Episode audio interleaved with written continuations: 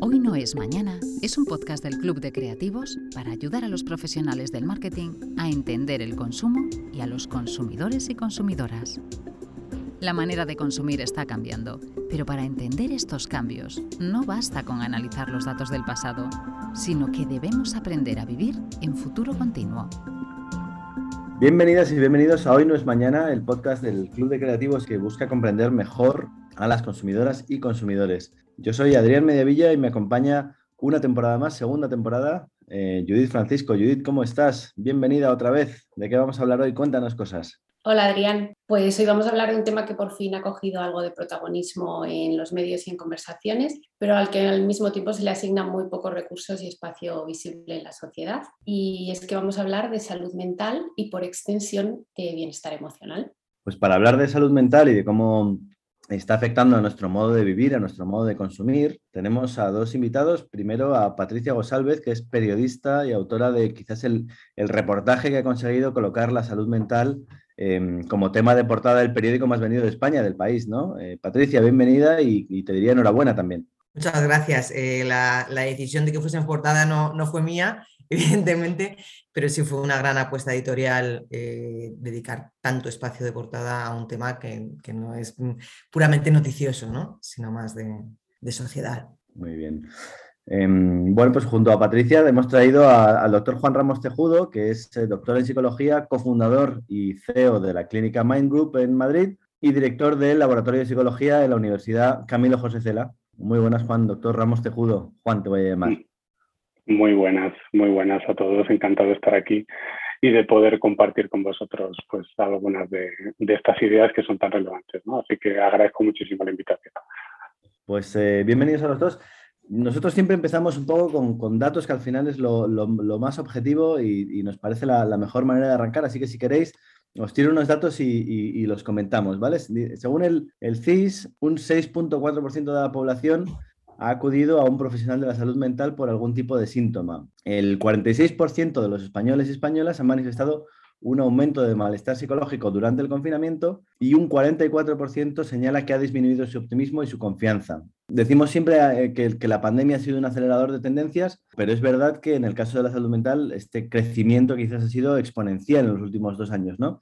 Juan, tú que tienes una clínica y ves pacientes en, tu día a día, ¿cómo, ¿cómo, has vivido estos dos últimos años? Bueno, pues la verdad es que yo creo que, que, hemos vivido tanto desde el ámbito privado como desde el ámbito público, pues hemos sido un poco testigos de, pues de una ola, ¿no? que ya algunos vaticinábamos en Twitter, eh, pues eh, en el primer momento de, eh, probablemente en la primera ola, ya estábamos hablando de que de que iba a venir una muy gorda que tenía que ver con, con, problemas acerca de bienestar y de, y de salud mental, ¿no?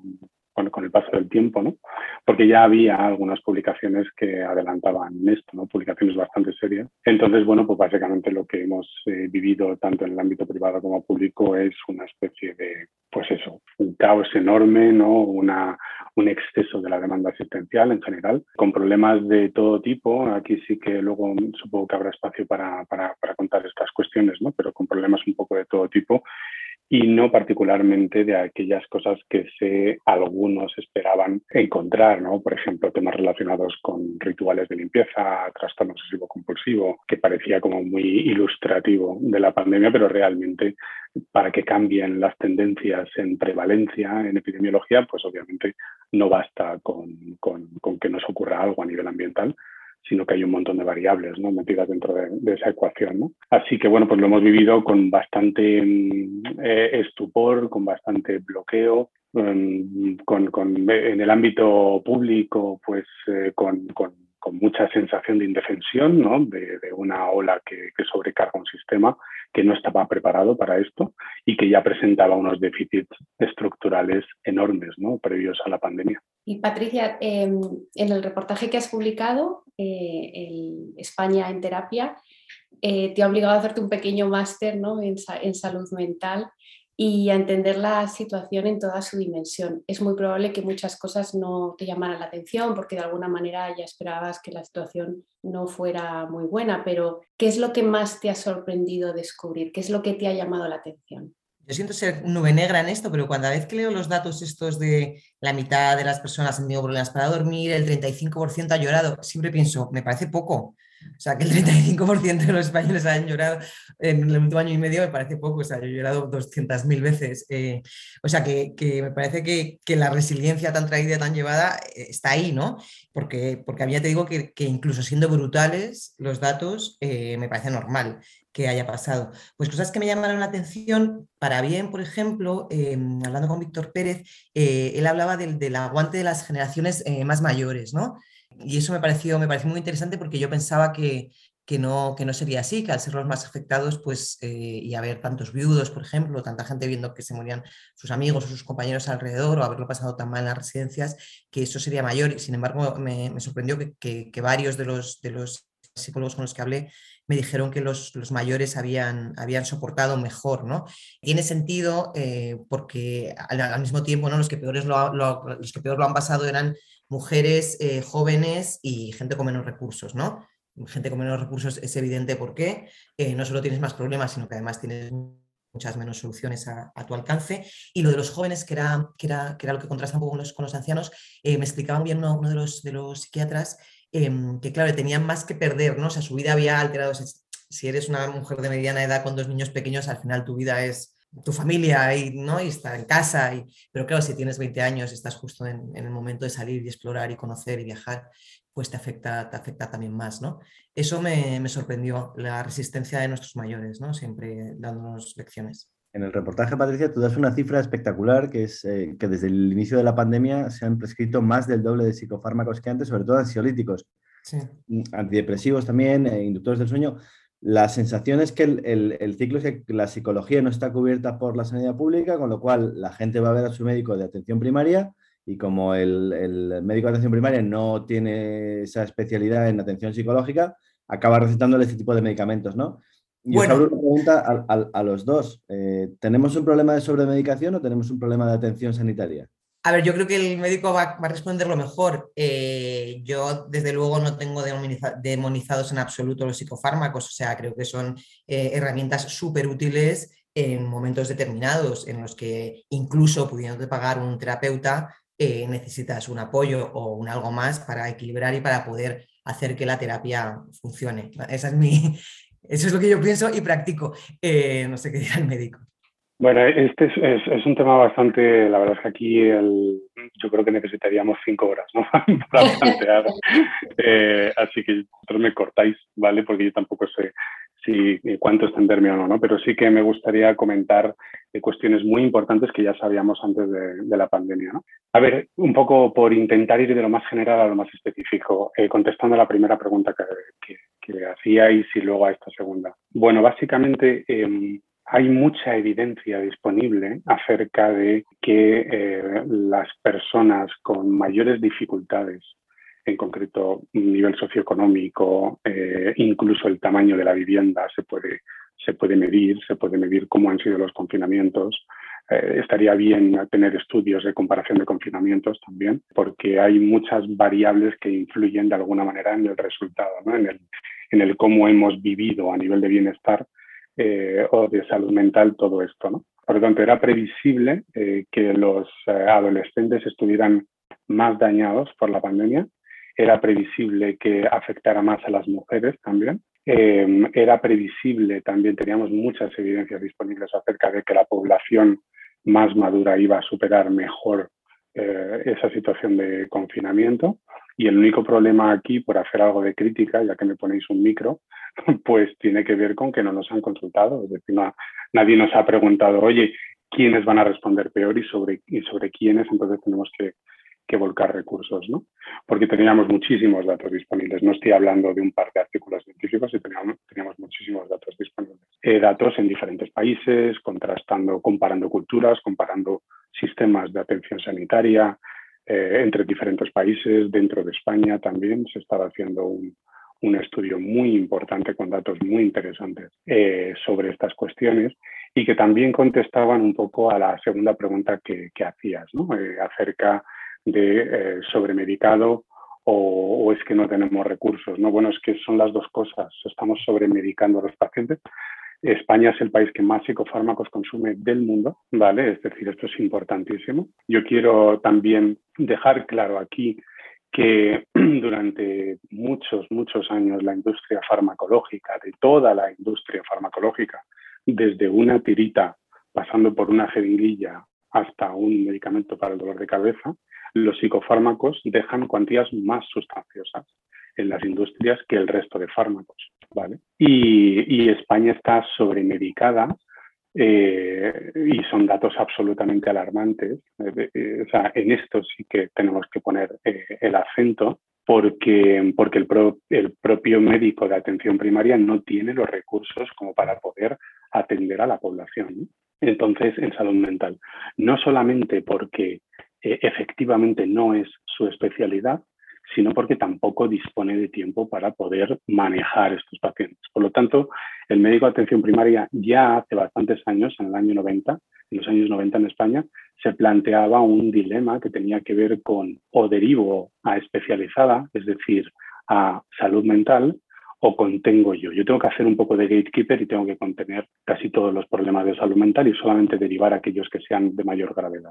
Por lo tanto, en especializada, que ya sabemos que la atención primaria es otra especialidad, pero que se habla así en términos de, cómo está organizada en nuestro país la atención sanitaria. En atención primaria se estaban conteniendo fundamentalmente los problemas que son leves moderados, que tienen que ver con ansiedad, depresión, trastornos adaptativos, insomnios, etcétera, y el resto de patologías se derivan a, la atención especializada, siguiendo con, el lenguaje un poco que todos conocemos en España, pues pasas del centro de salud al, eh, ambulatorio, ¿no? al ambulatorio o al hospital, que esto es eh, atención secundaria o terciaria, lo llamamos. Eh, por lo tanto, el médico de atención primaria tiene que hacer una contención y obviamente pues, lo tiene que hacer de la mejor forma posible que nos estamos dando cuenta desde hace ya bastante tiempo. Estamos hablando de publicaciones que empiezan a aparecer en los años 2000, 2005, es decir, hace ya bastante tiempo, pues de lo que nos damos cuenta fundamentalmente es eh, de que por cada, eh, por cada euro que inviertes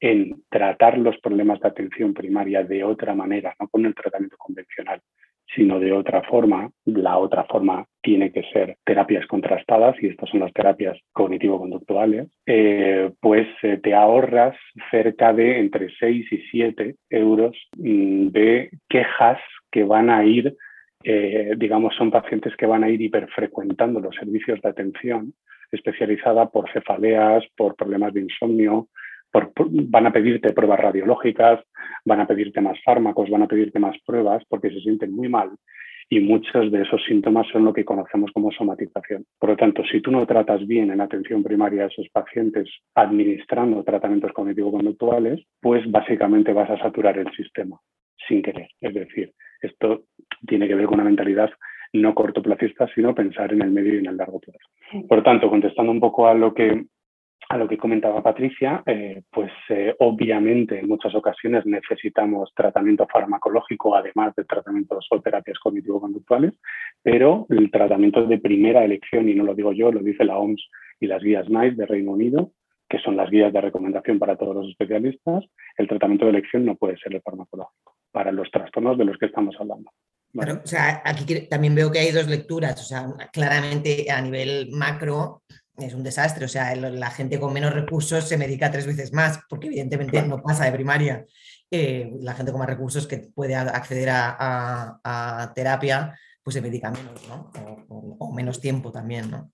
Sí, yo, quería insistir en, este tema porque no quería que nos centráramos solo en el momento pandemia, eh, sino que es verdad que las mujeres y los jóvenes eh, llevan siendo los más afectados por este tema antes de la pandemia, ¿no? Eh, y, nosotros queríamos entender un poco cuáles son esos factores que, generan esta situación, o sea, por qué las mujeres, por qué los jóvenes.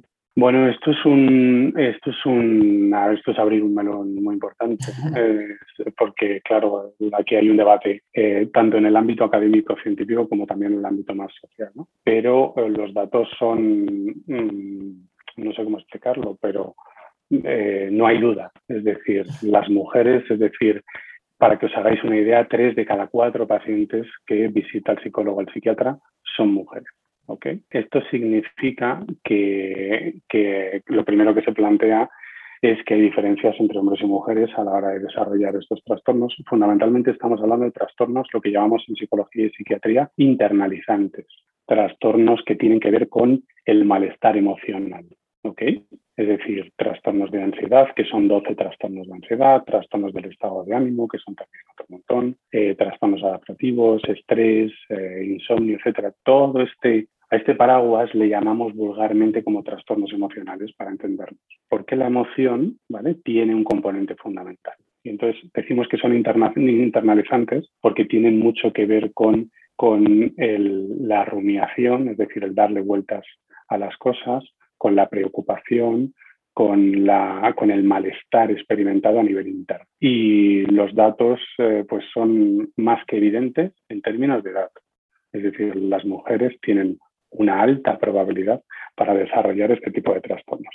En otro tipo de trastornos, por ejemplo, en los externalizantes, que son, digamos, trastornos hacia afuera, ¿vale? Problemas de agresividad, problemas, hay un, hay un montón, ¿no? No voy, a, no voy a dar un poco el, rollo con esto, pero en los otros tipos de trastornos, consumo de sustancias, suicidio, etcétera, pues eh, los hombres nos llevamos la palma, ¿vale? Es decir, eh, generalmente incluso más del doble. Por ejemplo, los datos del suicidio, pues, eh, pues es más del doble en hombres que en mujeres.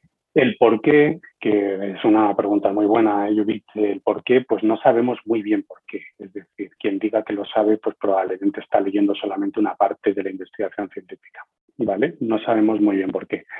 Sabemos que eh, hay diferencias biológicas es decir, existen diferencias biológicas en el desarrollo eh, del hombre y de la mujer a nivel de conectividad, por ejemplo, cerebral. Eh, sabemos que hay diferencias también de tipo hormonal. Sabemos que hay algunas variables biológicas que explican estos cambios y que estos cambios son consistentes eh, en diferentes culturas. ¿vale? pero también sabemos que eh, aquellas culturas en donde se presentan diferencias de género, es decir, el género como la asunción de un rol, ¿vale? Lo que se espera de ti como mujer, lo que se espera de ti como hombre en una sociedad industrializada, pues el género también explica eh, parte de esas diferencias. Por ejemplo, aquellas mujeres que tienen mayor, eh, digamos, consistencia o asunción de rol eh, femenino, de feminidad, pues tienen mayor tendencia a desarrollar estos trastornos. Por lo tanto, estamos hablando de un problema en el que probablemente es multicausal. Hay temas biológicos, pero también sociales muy importantes y también eh, de tipo psicológico, ¿no? ¿Qué es lo que se espera de mí? Hace unos años, y, y acabo con esto, me, hacían una entrevista bastante interesante sobre eh, los BRICS, ¿no? es decir, los países que son emergentes desde el punto de vista socioeconómico y las diferencias entre hombres y mujeres en estrés percibido. Y básicamente lo que se está, eh, lo que estamos observando en estos países, en estos países es que eh, la mujer, bueno, en estos países y en los, por supuesto, ya desarrollados, es que la mujer, por el mero hecho de ser mujer, ya tiene o ya va a presentar más acontecimientos vitales. Por lo tanto, está en una situación como de vulnerabilidad, ¿vale? Porque se espera de ella una mayor exigencia, una mayor, eh, la mujer carga la mujer es cuidadora en nuestras sociedades, la mujer asume el rol eh, de también el cuidado en el hogar, es decir, todo esto pues está interactuando en esta gran ecuación que explica el outcome, ¿no? que sería un poco por qué las mujeres tienen más trastornos internalizantes que los hombres. Por tanto, hay diferencias biológicas, pero también sociales y también psicológicas.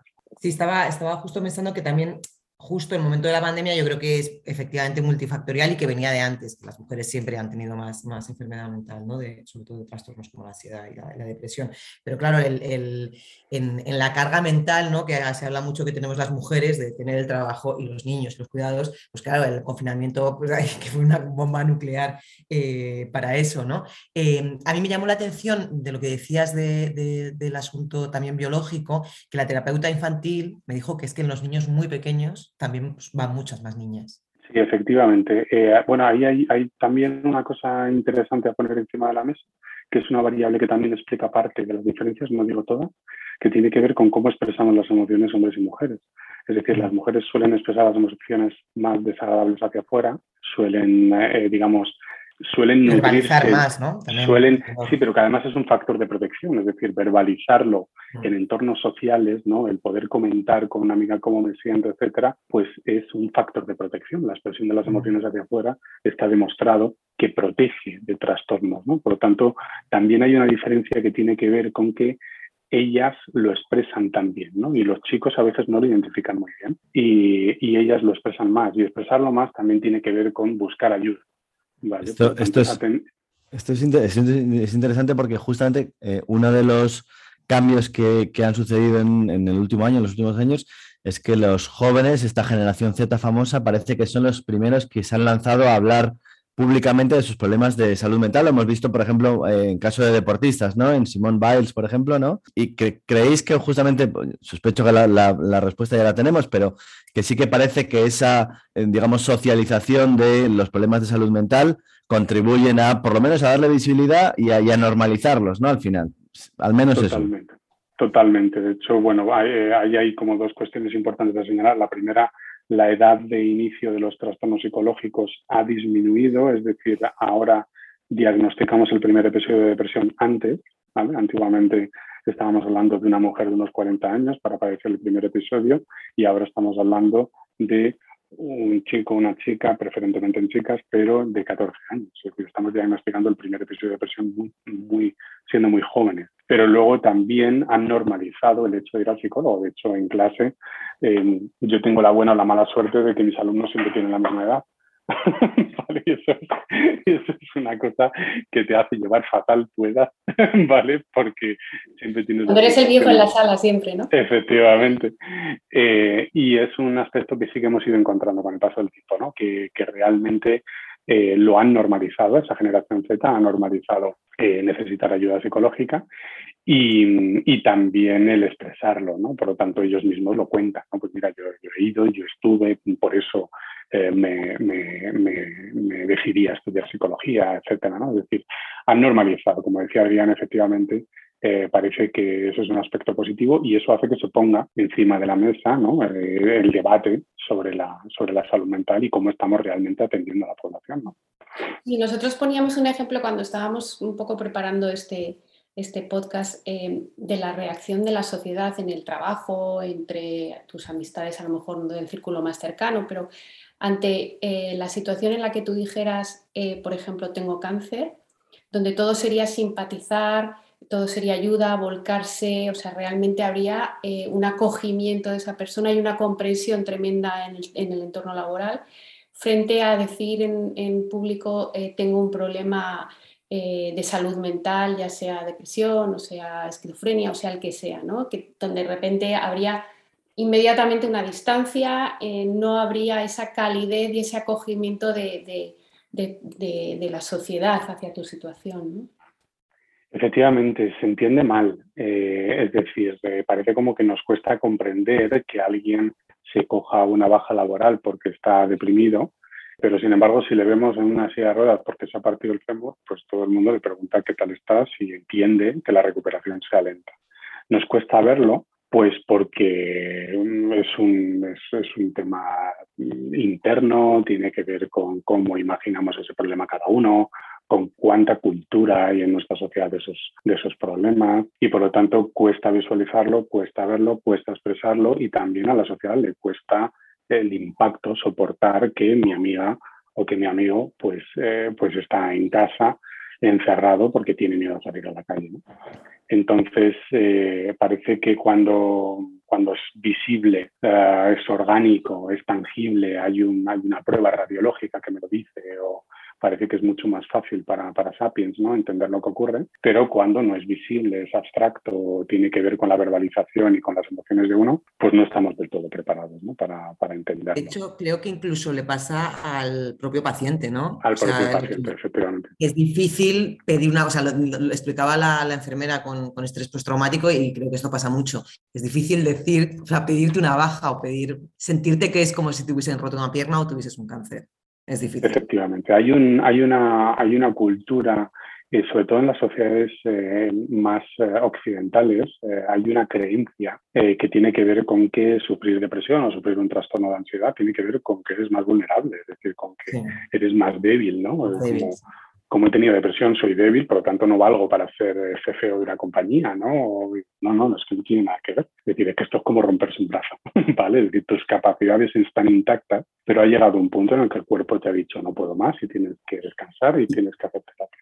También te digo que para muchos trabajos es mucho más incapacitante tener un cuadro de ansiedad o de depresión que repartirte un brazo. ¿no? Mm. Totalmente, totalmente. Es decir, es que el sufrimiento es doble, ¿no? Es decir, al final, cuando tú te, cuando tú te partes un brazo, voy a intentar frivolizar un poquito, ¿no? Pero cuando tú te partes un brazo, te duele y te incapacita. Pero cuando tú tienes un trastorno de pánico, o tienes agorafobia o depresión, no solamente te duele y te incapacita, sino que encima sufres por tenerlo. Es decir, tienes una percepción de vulnerabilidad y de debilidad que es una especie como de metacognición o creencia sobre cómo estoy, que lo hace todavía mucho más complicado, ¿no? Incluso nuestros propios pacientes nos dicen eh, que a dónde voy a ir yo, ¿no? Si me he deprimido o me he deprimido tres veces, o si yo no soy capaz de. Y claro, tenemos que explicarle que las capacidades están al margen de todo esto, no tienen nada que ver, y que por lo tanto lo que necesita es recuperarse de esta lesión. ¿no? Entonces, bueno, pues yo creo que cada vez eh, estamos colocando más el debate donde hace falta. Aún así, no sé si luego entraremos en ello, pienso que, hay una tremenda falta de perspectiva y, un, y quizás no se está debatiendo de lo verdaderamente relevante. ¿no? Es decir, estamos las estrategias que se están uh, desarrollando de salud mental y de, pues obviamente, pues, crecer en esa dirección, pero creo que nos está planteando bien el debate. Y si queréis, luego hablamos de temas un poco más de medidas que se están adaptando, pero, pero creo que estamos un poco equivocando la dirección del debate. Sí, yo, yo justamente quería, por cerrar un poco esta foto de la salud mental en España, antes has hablado tú, Patricia, ¿no? Un poco de cómo eh, eh, la atención psicológica en este momento, la realidad es que es un poco un lujo de ricos, entre comillas, ¿no? Había ese grupo de, clase media baja o baja que no tienen el acceso a la atención psicológica, ¿no? ¿Qué, medidas veis? ¿Qué, quiero decir, eh, Íñigo Errejón, por ejemplo, ha sido muy, muy abierto a la hora de plantear el debate de, bueno, ok, ¿por qué no metemos esto dentro del sistema bueno, de, salud pública? ¿no? ¿Qué futuros hay para la, atención psicológica? Entiendo también, Juan, que esto eh, te genera una fricción porque también, bueno, pues es un negocio, ¿no? Bueno, la verdad es que yo siempre le digo a mis pacientes que... para todos. yo siempre le digo a mis pacientes que me encantaría dedicarme a otra cosa, entre comillas. Es decir, que a mí me encanta investigar, que me encanta dar clases y que me gustaría poder ayudar a unos cuantos que tienen dificultades, pero que me gustaría tener la sensación de que mi sociedad evoluciona en la dirección adecuada. Por lo tanto, los psicólogos, pues, eh, pues al final eh, vamos a tener trabajo, es decir, vamos a saber qué hacer y los psiquiatras igual, etcétera. el, planteamiento que se hace ¿no? desde, desde, desde esas palabras de Íñigo Rejón creo que fue muy acertado, es decir, creo que ese es un poco el foro en donde hay que plantear estas cuestiones, pero si, si echáis un vistazo, supongo que, que, estáis informados, ¿no? pero si echáis un vistazo realmente al plan de acción que, que luego eh, lleva o va a llevar el gobierno de salud mental, pues realmente pues deja mucho que desear. Es decir, al final al final estamos básicamente resolviendo un problema gravísimo que tiene unos costes enormes para las empresas sanitarios, etcétera, pues lo estamos conduciendo un poco de la mano de las soluciones de siempre, cuando realmente eh, hay mucha evidencia disponible acerca de cómo tendríamos que hacerlo con soluciones mucho más innovadoras. Por poner un ejemplo, pues el dinero que se ha planteado para esa estrategia, pensad que la estrategia que teníamos de salud mental es del año 2006, es decir, que la cosa eh, ha cambiado. Esta nueva estrategia de salud mental, digamos, ayuda con grandes expertos que además son conocidos y amigos, digamos que sí que ayuda a plantear que hay otras necesidades y que, y que y se plantea razonablemente bien, aunque obviamente todo es mejorable y es bueno criticar. Pero desde el punto de vista del plan de acción, pues lo que se ha hecho es poner un puñado de millones, que básicamente es lo que valen 100 casas del, ¿vale? Es decir, poner un puñado de millones para resolver un problema que tiene eh, un coste enorme y fundamentalmente no en la dirección adecuada. Es decir, la salud mental está relacionada con la pobreza, más en concreto con la desigualdad. ¿vale? es un círculo vicioso. ¿vale? El círculo vicioso tiene que ver con que si el que no tiene recursos disponibles para ir a un buen especialista va a recibir medicación en tres minutos que le va a atender un médico de atención primaria, eh, ese paciente está mal tratado y ese paciente va a seguir generando problemas. Es decir, ese paciente tarde o temprano va a tener dificultades para retirarse las benzodiazepinas, por ejemplo, los ansiolíticos que generan adicción y ese paciente no va a tener recursos para, por ejemplo, hacer esa retirada, ¿vale? Y por lo tanto tampoco le van a ayudar a retirar esos fármacos, ¿vale? Por lo tanto se va a tirar años con un tratamiento farmacológico que no es eficaz y que solamente genera efectos secundarios. Eh, si eso es así, ese paciente va a tener dificultades para poder rendir en un trabajo, para poder formar una familia, para poder prosperar. Por lo tanto, estamos poniéndole un palo en la rueda ¿vale? a aquella persona que ya tenía dificultades. Y por eso es un círculo vicioso. Las personas que van a tener mayores dificultades socioeconómicas, van a tener mayores problemas de salud mental porque no están siendo bien tratados. Por lo tanto, eh, ¿cómo se tiene que tratar? Eh, es decir, ¿cuáles son las soluciones? Bueno, pues tenemos, ahora que todo el mundo sabe de metodología estadística, ensayos aleatorizados con el tema de las vacunas, que estoy lleno de expertos, por todos lados, pues ahora ya sabemos lo que es un ensayo clínico. Es decir, un ensayo clínico tiene que ver con, digamos, eh, los pacientes o los participantes en ese ensayo son recogidos de la población general eh, de una manera absolutamente aleatoria y son aleatorizados en diferentes grupos de tratamiento. Eh, y por lo tanto, ni el médico que les mete en ese ensayo clínico ni nadie saben qué tipo de tratamiento van a recibir. Eso nos permite contrastar la eficacia diferencial de algunos tratamientos. Y los ensayos clínicos disponibles, que tenemos bastantes ensayos clínicos en donde se compara tratamiento convencional con lista de espera con terapia cognitivo-conductual, para estos problemas, insisto, que se me entienda, por favor, para los problemas de fundamentalmente los trastornos emocionales, que son los que hiperfrecuentan las consultas de atención primaria, ¿vale? Eh, pues eh, lo que vienen a arrojar estos programas es que hay que incluir más psicólogos clínicos y psicólogos sanitarios en esas primeras puertas a eh, la salud, ¿no? Es decir, en atención primaria hay que incluir la figura del psicólogo clínico y del psicólogo sanitario para poder tratar de manera adecuada a esas personas y que reciban el tratamiento en el momento en el que tienen que recibirlo, no cuando ya tienen 10 años de adicción a las benzodiazepinas y han cronificado trastorno, ¿vale? Por lo tanto, ¿la solución cuál es? Pues hombre, con 100 millones no hacemos nada. Con 100 millones tenemos para un año, para empezar, ¿vale? Con 100 millones no hacemos absolutamente nada. Necesitamos verdaderamente una estrategia que ponga en donde hay que poner los recursos eh, disponibles. Y tenemos recursos, somos un país muy rico. Por lo tanto, eh, se trata de, por ejemplo, que esos pacientes nada más consultar eh, al médico de atención primaria porque tienen problemas para dormir, en lugar de recetarles una pastilla, se les dé el tratamiento más adecuado. Cuando tienen episodios de depresión, se les dé el tratamiento más adecuado y ese paciente ya no va a volver a saturar el sistema y ese paciente va a recuperar su vida y pronto va a poder volver al trabajo. Por lo tanto, estamos hablando de más psicólogos sanitarios y más psicólogos clínicos en atención primaria, estamos hablando también de más psicólogos clínicos y sanitarios en atención especializada y, por supuesto, algo que se ha planteado y que es muy útil y muy interesante, que tiene que ver con la especialidad de eh, psiquiatría, pero que también debería ser psicología infanto-juvenil en atención especial. Por tanto, es que creo que, eh, de verdad, tengo la sensación de que en ese Consejo de Ministros realmente el presidente o los ministros se piensan que el problema de salud mental tiene que ver con la esquizofrenia. No, no, la esquizofrenia no va a cambiar sus tendencias, ni el trastorno bipolar va a cambiar sus tendencias. Estamos hablando de trastornos que son los que verdaderamente hiperfrecuentan los servicios de atención primaria, que cada vez hay más, ¿vale? Y que hay que tratarlos mejor. De hecho, se supone que los trastornos graves, pues eso es lo que tú, dices, eh, lo que tú decías, los bipolares, las esquizofrenias, eso está bien cubierto porque hay todo un proceso de, de ascensión en la escala del sistema. Sin embargo, pues psicólogos clínicos, creo que el dato es 6 por cada 100.000 habitantes. Eso es una locura, es que eso es una locura. y psiquiatras, creo que son 11, que es la mitad que Francia o Alemania, y la, nueva ley plantea 18, que aún así te quedas lejos del doble, que serían veintitantos, ¿no? Para, que os hagáis una idea, en, en Suiza creo que era, o sea, la, comparativa de los seis que hay en España psicólogos clínicos con Suiza, creo que en Suiza eran como, no sé, ocho veces más o lo que sea, ¿no? Que igual no nos tenemos que mirar con Suiza, pero, pero es muy inferior a todo, a todo nuestro entorno. Oye, si queréis, vamos, a, vamos a abrir una segunda sección que es eh, el impacto, digamos, de los problemas de salud mental en la economía del país, ¿no?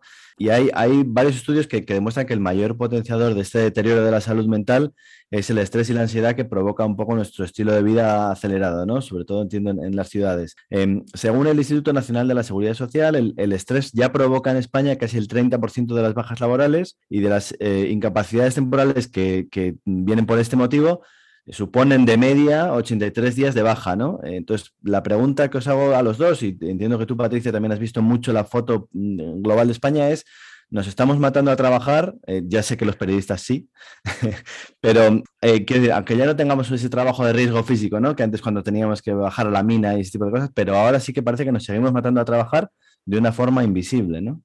Eh, después de sacar este España en hicimos otro que en mi cabeza se llamaba eh, La Gran Epifanía y, que básicamente era, cuando nos encerraron, todo, todo el mundo está, empezó a decir, ¿no? Con lo felices que éramos y no nos dábamos cuenta, ¿no? Y ahora nos han tenido que confinar para darnos cuenta. Y de repente, un año y medio después, por lo menos en mi entorno, que entiendo que es un entorno de privilegio, ¿no? Eh, la pregunta es un poco, ¿y, si no tiene sentido volver a 2019? ¿Y, ¿Y si todo estaba mal? O sea, creo que más o menos para todos ha sido un revulsivo lo, que ha pasado, si no, pues es de piedra, ¿no? Y muchos de nosotros, eh, yo me estoy incluyendo directamente en la epifanía, sí que, sí que te ha hecho reflexionar de, pues, es que igual era un poco loco, ¿no? O sea, igual el frenazo no es algo a superar, ¿no? Como hemos leído tantas veces, esto lo superaremos, igual era un momento para reflexionar y pensar, ostras, es que a lo mejor no tenía sentido que yo volviese a las 10 de la noche a mi casa todos los días teniendo dos niños pequeños. Es que a lo mejor hay cosas de, que he aprendido de mí misma o de, ¿no? O sea, pues, hay mucha gente que se está yendo al campo, que yo sé que de repente vive el deporte de otra manera. Creo que claramente, eh, bueno, y la, gran, la gran dimisión de Estados Unidos pues también tiene que ver un poco con, con esto, ¿no? Eh, creo que claramente trabajábamos más de lo debido y lo que me parece absurdo y a nivel un poco macro es que es verdad que el coste de toda esta gente hiperestresada a la larga para la empresa, que es la que los estresa, digamos, eh, no, es, no es positivo para el, para el bottom line, ¿no? O sea, que ni siquiera te sale a cuenta si al final vas a tener las bajas al final se imputa los costes en la economía, la salud mental, solo los directos, ¿no? Sobre la sanidad esto que estabas hablando antes, Juan, de uno de cada seis euros que destinemos, tal, o sea, un, euro que por cada euro que destinemos que ahorramos seis. Pero lo que está diciendo Patricia es la realidad, que al final el coste de la salud mental es infinitamente mayor en bajas laborales, no solo ya para el coste de... Llegar a bajas, ¿no? Y si trabajas, exacto. sí, efectivamente. efectivamente eh, es, inmenso, ¿no? Esto que estás hablando de la gran dimisión al final puede extenderse quizá a todos los países porque al final estamos llegando a una situación en la que el trabajo está mal montado, ¿no? Y donde efectivamente quizá volver atrás es conformarse con muy poco. Eh, la gran dimisión en concreto es una cosa muy multifactorial y parece ser que no está pasando en otros países. O sea, tiene que, que ver con, el mercado en Estados Unidos, el mercado laboral. Pero sí que eh, creo que hay un, sentimiento común de hartazgo. Sí, porque al final a lo mejor no se extiende, pero, pero sí que es verdad que, que puede llegar en el sentido de que eh, cada vez eh, esta idea que nos han vendido de la, de la, flexibilidad, ¿no? La flexibilidad que al final lo único que genera es incertidumbre de hoy trabajo aquí, mañana allí, hoy, trabajo, hoy sí trabajo, mañana quizá no trabajo. Y no estamos preparados eh, psicológicamente para esa incertidumbre porque al final hay una serie de cosas reales a las que tenemos que atender a diario de pues, nuestros gastos, nuestras necesidades físicas y mentales. Entonces, no, no estamos acostumbrados a eso y quizá sí que pueda llegar, no sé si esa gran dimisión, pero, pero a lo mejor la cola de eso, ¿pensáis que, puede suceder? A mí me gustaría añadir eh, lo que comentaba Adrián, que ojalá fueran esos los datos reales, ¿no? esos son los datos, esa es la foto que tenemos, ¿no? Pero cuando verdaderamente hurgamos un poquito, pues eh, llevamos tiempo conociendo que la primera, baja, la primera causa de baja laboral en este país son los trastornos musculoesqueléticos. ¿vale? Y los trastornos musculoesqueléticos se relacionan casi, casi en un 70% de su varianza, ¿vale? es decir, correlacionan con los trastornos del estado de ánimo cerca de un punto 7, es decir, un 70%. Es decir, aquel paciente que acude al médico de atención primaria porque tiene una lombociática, Eh, lo que quiero decir aquí es que lo que tiene es estrés, ¿vale? Y se le está diagnosticando de trastorno musculoesquelético. Por lo tanto, cuando tú coges todos esos datos y dices, bueno, realmente cuántos han sido diagnosticados por estrés, ansiedad o depresión, etcétera, pues realmente son datos que no son reales. El paciente eh, que ha acudido a atención primaria, pues probablemente tenía un problema de ansiedad, estrés y depresión, porque los datos que manejamos de muchos estudios multicéntricos en España es que 8 de cada 10 quejas al médico de atención primaria tienen que ver con problemas emocionales. Es decir, que si tú te pones en la puerta de un ambulatorio y cuentas 10 personas que entran, ¿vale? 8 de las que acaban de entrar, su queja principal tiene que ver con un problema emocional. Por lo tanto, eh, otra cosa es cómo se codifique esa baja, ¿vale? Porque eh, pues en muchas ocasiones se codifica con cefaleas recurrentes, con dolores de espalda, con eh, lumbociática, pero que al final son somatizaciones de los problemas de salud mental. Entonces el paciente obviamente no sabe qué le pasa y el médico hace lo que puede y entonces trata la cefalea, pero en el fondo esa cefalea es secundaria a un problema de estrés laboral.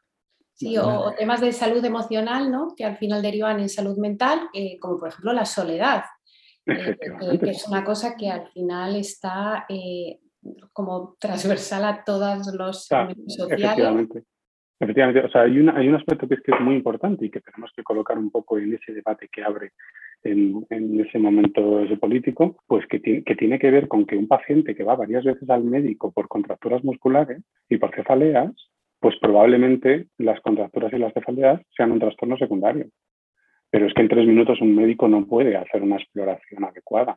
Por lo tanto, o le das más tiempo para que haga esa exploración, o ese paciente que ha hiperfrecuentado la consulta eh, de ese médico en los últimos tres meses por cefaleas, pues hay que citarle con alguien que haga una exploración más profunda.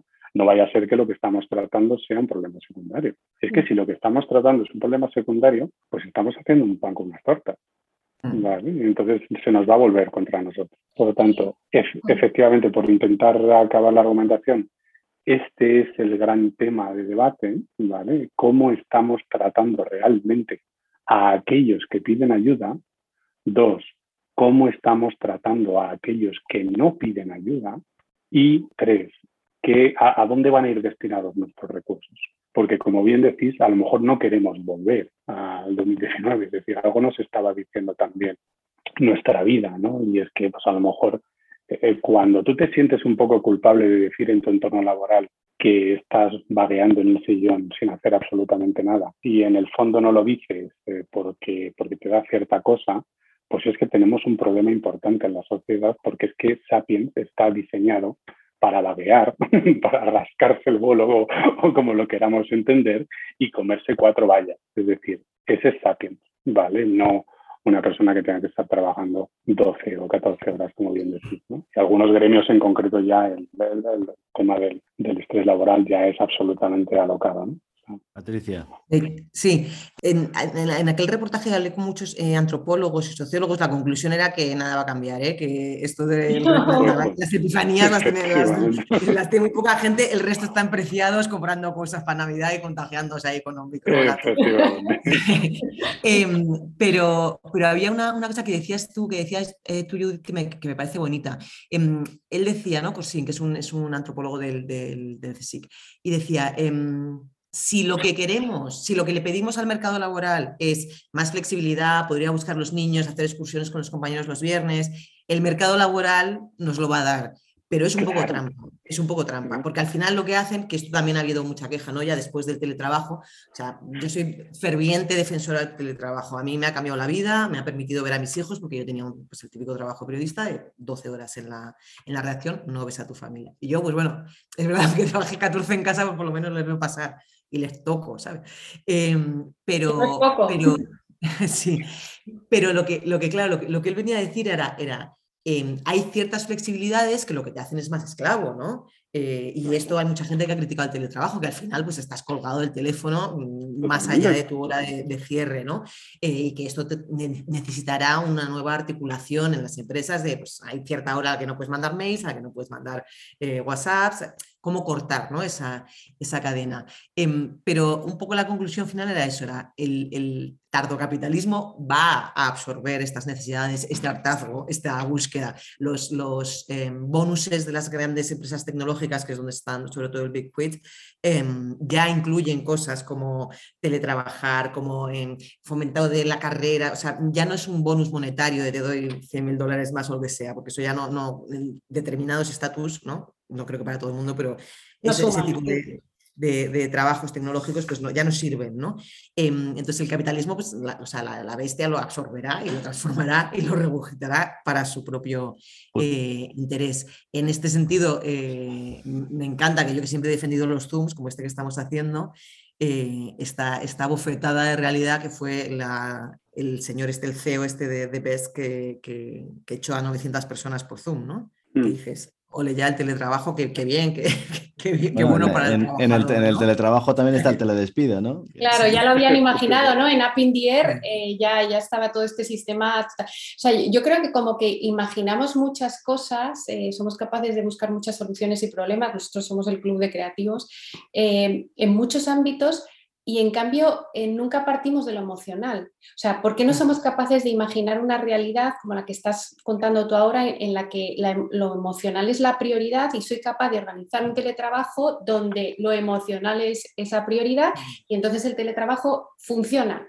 Sirve para que me ayude a trabajar en remoto, haga mi trabajo de manera profesional, pero al mismo tiempo tenga cubiertas mis necesidades afectivas. ¿no?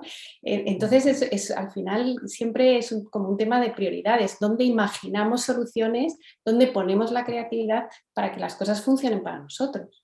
Pero es que es muy difícil cambiar la cultura laboral, o sea, que es que pues son muchos años de una manera de funcionar, ¿no? El presencialismo en, en España es, es, brutal, ¿no? mi padre trabajaba de 7 a 10 de la noche, no sé. y no, no, no, había, no había ninguna cuestión, o sea, nadie lo cuestionaba, ¿no? Era lo que tenía que hacer, entonces cambiar eso en una generación, pues también es complicado. Sí, pero sí que es verdad que lo decías antes, Patricia, ¿no? el, capitalismo es muy pragmático a la hora de buscar soluciones para, para mantener la rentabilidad o aumentarla, ¿no?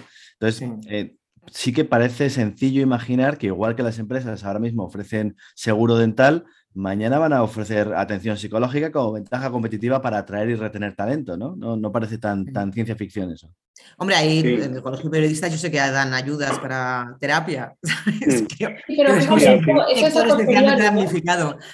¿Qué Pero es como posteriori, ¿no? O sea, quiero decir que es un tema de que no llegues a necesitar terapia. O sea, una de las cosas que nosotros hablábamos también preparando este podcast es que eh, esto es un poco como, como, pasó con la industria del tabaco. Cuando la sociedad se da cuenta que la industria del tabaco provoca mucho más gasto que beneficio, entonces se ponen las medidas para imaginar una sociedad sin tabaco o, más libre ¿no? Eh, del humo y de, estas sustancias tóxicas. Eh, pues esto es un poco lo mismo, cuando la sociedad se dé cuenta de que el coste de la salud mental eh, o de la mala salud mental eh, es mucho mayor que el tema del coste directo de la sanidad, sino que implica todas las capas laborales, que afecta a la, empresa privada, que afecta a lo, a lo público. Entonces, de repente, a lo mejor somos capaces de imaginar escenarios distintos, maneras de trabajar distintas, el sistema solo se mueve cuando sabe que le beneficia. claro, lo económico. Es, la, clave, del capitalismo esta. no, lo hemos descubierto aquí, ¿no? Pero, em, pero sí, o sea, em, pero así es complicado, ¿no? O sea, es verdad que ahora todos los recursos humanos, o sea, si hablas con... Pues yo para el, reportaje este que os decía las Epifanías hablé con una, con una asesora de Gallup Em, ellos lo saben, o sea, son los primeros, ¿no? Pero será esto, pero es de verdad, ¿sabes? O es como cuando ponen un futbolín en las empresas tecnológicas, ¿sabes? Necesitamos un futbolín, no sé, necesitamos, o sea, lo que necesito son dos horas para ir a buscar a mis niños al cole y luego trabajar hasta las 10 de la noche, no sé. O sea, mm. eh, mi, mi, tendencia es a dudar de, de lo que hace el sistema cuando cambia. Porque creo el, que el, futbolín de la salud mental sería los cursos de mindfulness, ¿no? Quizás, que ya están ofreciendo las empresas. Sí, una sala de yoga y de concentración con, ¿no? con sonidito de cataratas. sea. Es, algo así, es algo así como deja que yo cuente contigo todas las horas que me dé la gana y luego si quieres, ¿vale? Pues hacemos eh, relajación y ponemos una sala con un montón de colchonetas y tienes la sensación de que te están protegiendo, ¿no? Y, efectivamente ese es el principal problema, es decir, en la medida en la que nos demos cuenta de que esto es algo de lo que hay que ocuparse bien, pues entonces colocaremos esos eh, frentes, esos parapetos para poder protegernos, ¿no? De alguna manera. Ocurre igual con, con las redes sociales o con decir solamente cuando pongamos encima de la mesa cuánto nos cuesta realmente una aplicación gratuita, pues entonces, eh, entonces probablemente pondremos medidas ¿no? para, para protegernos de alguna manera. Acabo de pensar que nosotros, que, el, que de alguna manera nuestro cerebro no se ha desarrollado a la misma velocidad que la sociedad. Es decir, nuestro cerebro es prácticamente el mismo que teníamos hace 90.000 años. De hecho, si tú coges dos cerebros, ¿vale? De hace 90.000 años y de ahora son idénticos. Eh, hay muy poco cambio. Sin embargo, lo que nos preguntamos es eh, cuánto se parecen nuestras sociedades. Es decir, el cerebro que tenemos en esta caja oscura, pues realmente está diseñado para lo que yo os decía, para el esparcimiento, para mm, conseguir cuatro peces eh, eh, pescándolos como podamos y para dedicarnos tiempo a los nuestros. para comer cuatro cosas, por ejemplo, y, para dedicarnos a los nuestros. Pero, sin embargo, ¿cómo es la sociedad de, hoy en día? Bueno, pues realmente con la entrada de las, eh, de las, de las tecnológicas, etcétera, pues básicamente lo que nos están planteando es, eh, pues eso, es decir, que toda nuestra vida gire en torno a la productividad. Y entonces tenemos esa falsa sensación de control, ¿vale? De que, oye, qué guay que puedo contestar un email antes de subirme al avión, ¿no? Y digo, no, no, qué guay, no, no sé la que estás liando. A mí me subieron en, la miseria cuando de repente eh, en, el AVE podías conectarte y trabajar. Claro. Porque para mí el AVE eran como esas dos horas de de, nada, de mirar por la ventana, ¿no? Y de repente es como, no, o sea, no me puedo creer que me hayáis hecho esto. Pero si eh, hicieras una este pequeña... Pero perdona que te corte, pero si hicieras una pequeña encuesta en la, en la, cola de un avión, dirías, oye, ¿qué prefieres, un avión con wifi o sin wifi? No, el Sapiens te dice que con wifi. El Sapiens te dice que necesitas el chute de dopamina. Claro, hay una falta como pero de... Pero realmente nos está dando problemas, ¿no? Sí, hay esa falta de reflexión de realmente qué ganas te pierdes. ¿no? Y, luego en este sentido eh, me, interesa esto que estáis comentando los dos ahora, que es la necesidad de conectividad, de, estar conectado a la gente, ¿no? que casi todo, la tecnología, mencionabas tú Patricia, eh, al final nos está, parece que te está conectando, ¿no? esa falsa conexión, pero realmente eh, casi todo es encerrarte en ti mismo y ser como autosuficiente haciendo todo, todo tu mundo sin, sin realmente eh, relacionarte efectivamente con los demás. A ver, yo ahí también creo que depende mucho, eh, yo hablo con mucha gente de, esto, o sea, sobre todo como de los Zooms, ¿no? De, pues de querer volver a la redacción, de no querer, de, los niños, no sé. Y, creo que, que, depende mucho, o sea, que hay gente que de verdad le, le sirve y le, y le, conecta y les ha salvado la tecnología, sobre todo en el confinamiento, ¿no? Pues esa sensación de... O sea, creo que, que, tiene una parte como muy, muy personal. Luego creo que hay otro tipo de personas, esta es la que me incluyo, en la que lo que nos ha venido bien ha sido desconectar de todo, físicamente y tecnológicamente. O sea, yo me subí a un monte y me fui a vivir a, un bosque con mis niños y, vamos, no he sido tan feliz en mi vida, em, teniendo una vida aquí hiperconectada. Entonces, claro, depende un poco de dónde partas, ¿sabes? Y de dónde, y de dónde estés. Em, a mí me interesa este, el, hay un un acrónimo en, inglés que se llama eh, FOMO, que es como Fear of Missing Out, ¿no? Eh, que es el, la sensación de que te estabas perdiendo cosas, pues eso, pues no te quieres ir de la fiesta porque va a pasar algo en cuanto te vayas, ¿no? Em, y creo que esto lo ha bajado eh, la pandemia y me parece bien porque es verdad que, que, era una ansiedad como muy recurrente, ¿no? De, de, tener que ir a sitios, de tener que salir, de tener que ir y de, de tener... Y esto, pues mira, que lo facilitan las tecnologías, o sea, que también, que también, que tengo una visión un poco ambivalente. Yo prefiero el Zoom, en general, que tener que ir, siento mucho los que no haya polvorones. Claro, pero tú prefieres el Zoom para conectar con tus hijos.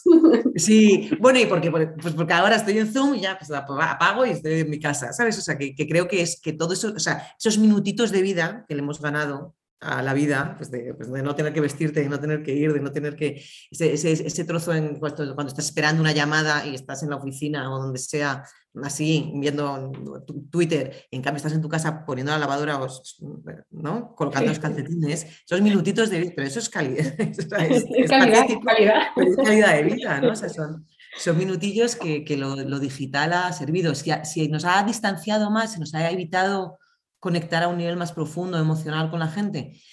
Pues creo que depende, o sea, yo creo que, por ejemplo, hay toda una generación en la que la conexión, no veo por qué es más irreal una conexión de un chaval de 20 años con alguien por redes que, que antes en un bar, ¿sabes? Todo, en todos esos sitios hay filtros, ¿no? En el bar también no íbamos a ir súper sinceros con la emoción por delante en el bar, ¿sabes? O sea que, no sé, bueno, eh, o sea, lo que planteas eh, sí tiene sentido, es decir, efectivamente depende de dónde partas y depende de cómo seamos, ¿no? Por eso siempre decimos que, que, cada uno necesita unas cosas, ¿no? Y que hay que evaluar muy bien a nivel, a nivel individual cómo seamos cada uno. Pero los datos eh, son que mayor nivel de conectividad, mayor problema de salud mental. Es decir, que es que esto ahí está, está publicado. Es decir, que no es un estudio 4 o 10, ¿no? Es que... La dices que te persigan con el mail el, jefe, eso sin duda. No, no, no, no, no, no, no, no. Es decir, tiempo destinado por parte de un adolescente de 14 años, tiempo destinado a Instagram, controlando de, hecho el tiempo directamente de sus dispositivos. Es decir, estamos hablando un poco de tiempo destinado eh, a eh, esa, esa, especie de palabra ¿no? de conectividad, pues básicamente es eh, una medida de salud mental, de problemas de salud mental. Por lo tanto, los datos son disponibles, es decir, no, no es una cuestión que diga, oye, ¿y tú, Juan, qué opinas? Bueno, pues es que realmente mm, pues de esto poco podemos opinar. Es que los datos que tenemos es que controlando el resto de variables, pues efectivamente ese mundo hiperconectado eh, nos está trayendo problemas muy serios de salud mental.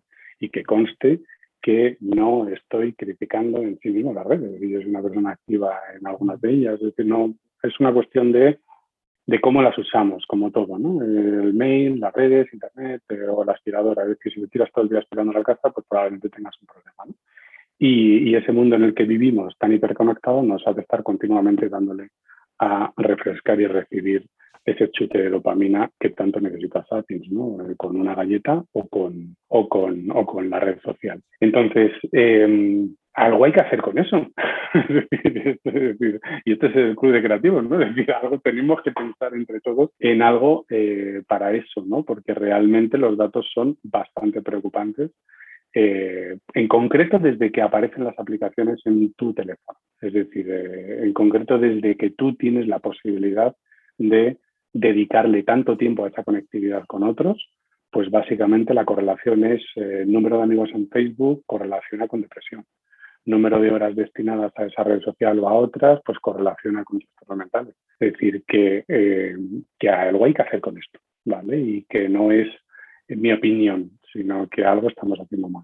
Has, mencionado, Juana, a Instagram. Eh, y, te lo agradezco porque nos das pie un, poco a la última sección de, la charla de hoy, que es un poco la relación o la, o, la, responsabilidad o el papel de las marcas y de la publicidad en temas de salud mental. Entonces, eh, para mí la, primera pregunta realmente es, eh, también lo, hemos visto en, con tu reportaje, Patricia, el hecho de que las marcas hablen abiertamente de salud mental en su publicidad, en su comunicación en general, puede ser un factor positivo de cara a esa normalización de la conversación en torno a salud mental que decíamos, a, hacerlo mainstream, que salga un poco, es verdad que los jóvenes lo están hablando, pero probablemente sea en sus redes sociales y al final estén, estén teniendo un alcance limitado fuera de su grupo de edad, ¿no?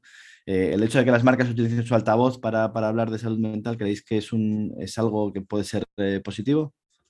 Desde mi punto de vista, totalmente. Es decir, desde mi punto de vista es que yo soy de la opinión de que las marcas tienen una responsabilidad. Eh, digamos, son agentes también eh, de cambio, ¿por qué no? Y tienen una responsabilidad de poner esto en el tablero de juego.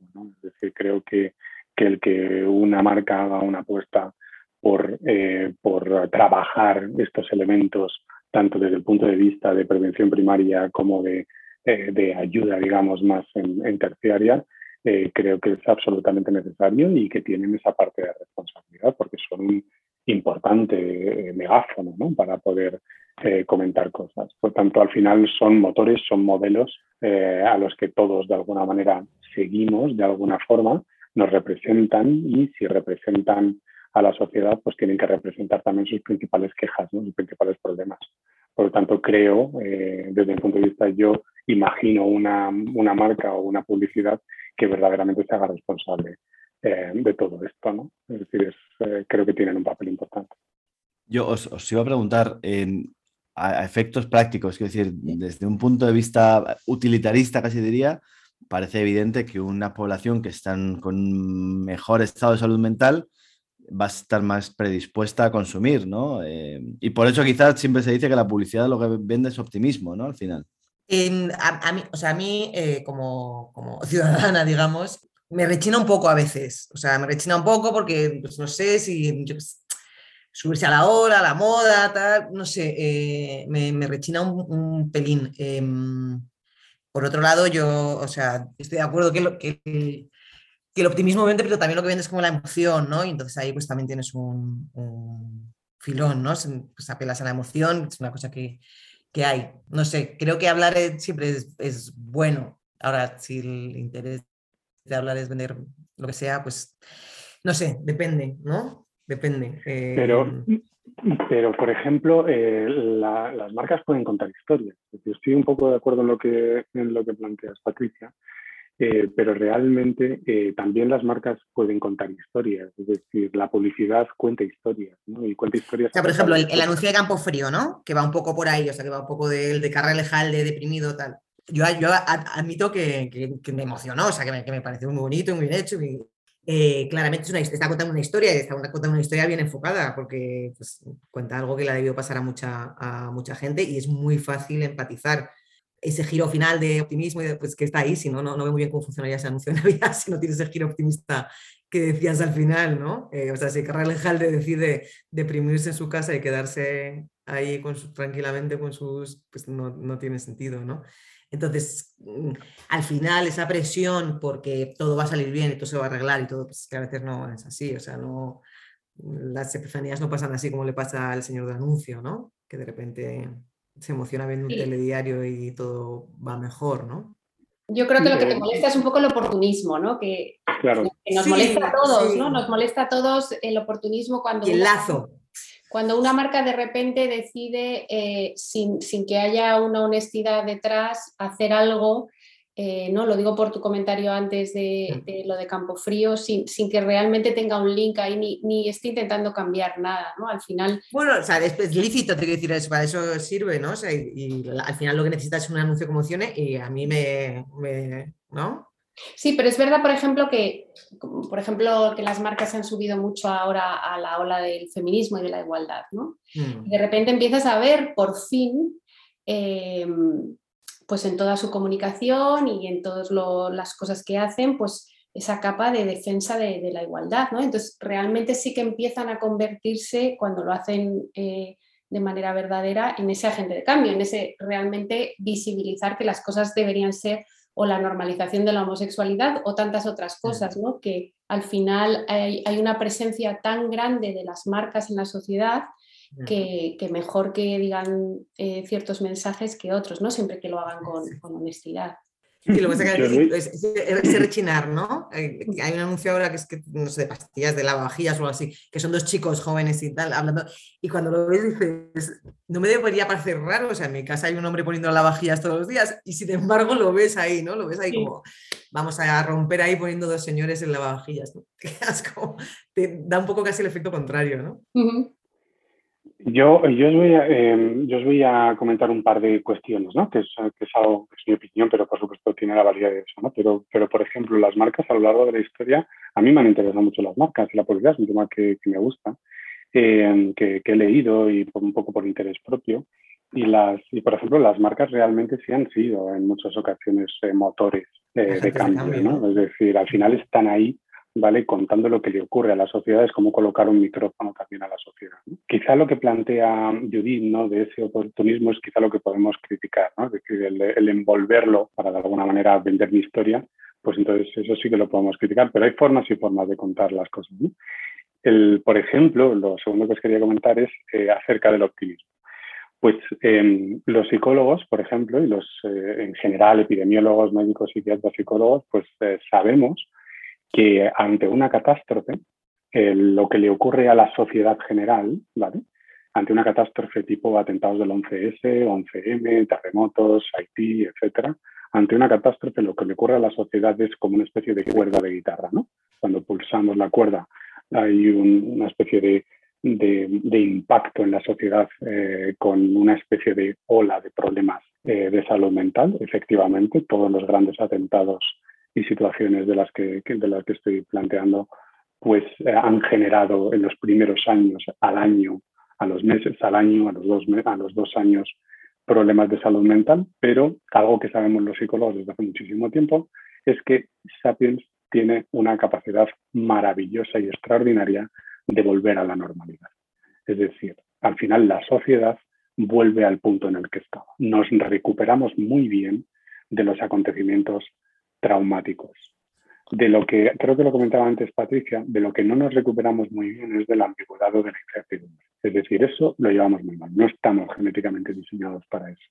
Pero sí que estamos genéticamente diseñados para resistir a la adversidad lo que al principio pensábamos que eran unos pocos, eh, pues que, que, hay unos pocos iluminados que son resilientes, pues luego nos hemos dado cuenta de que no, nos hemos dado cuenta de que el 70% de la población es resiliente.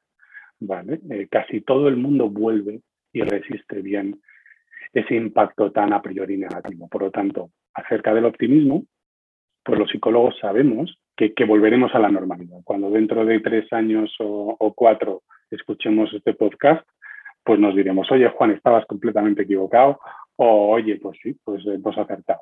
Volveremos a, volveremos a la normalidad, es decir, eh, saldremos fortalecidos de esta. Eso no nos cabe ninguna duda. Los psicólogos llevamos muchos años investigándolo. Eh, bueno, pues ese mensaje de optimismo de que vamos a volver a la normalidad, pues a lo mejor se puede hacer con una marca y contar.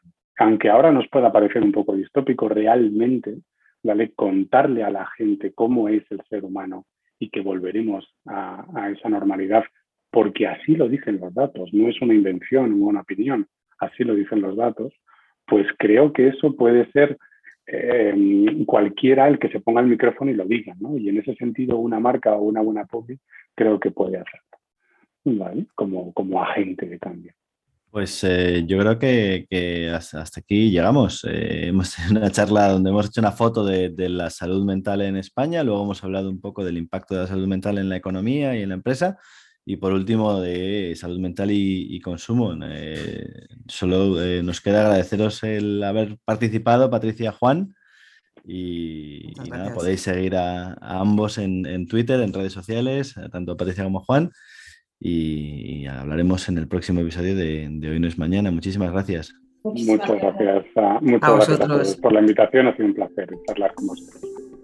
Hoy no es mañana es un podcast del Club de Creativos. Redacción de Judith Francisco y Adrián Mediavilla. Producción ejecutiva de Concha Bert y Álvaro Lalquiaga. Con Sandra Navarro y Jorge Sanabria. Música original de José Bataglio. La identidad visual es de Nacho Ginestra con Inés Fernández. La documentación de Diana Martín y Concha Bert. Si te ha gustado el episodio, nos ayuda que nos dejes una buena valoración en Spotify, Apple o donde sea que escuchas este podcast. No olvides suscribirte a la newsletter de Hoy No es Mañana en la web del Club de Creativos.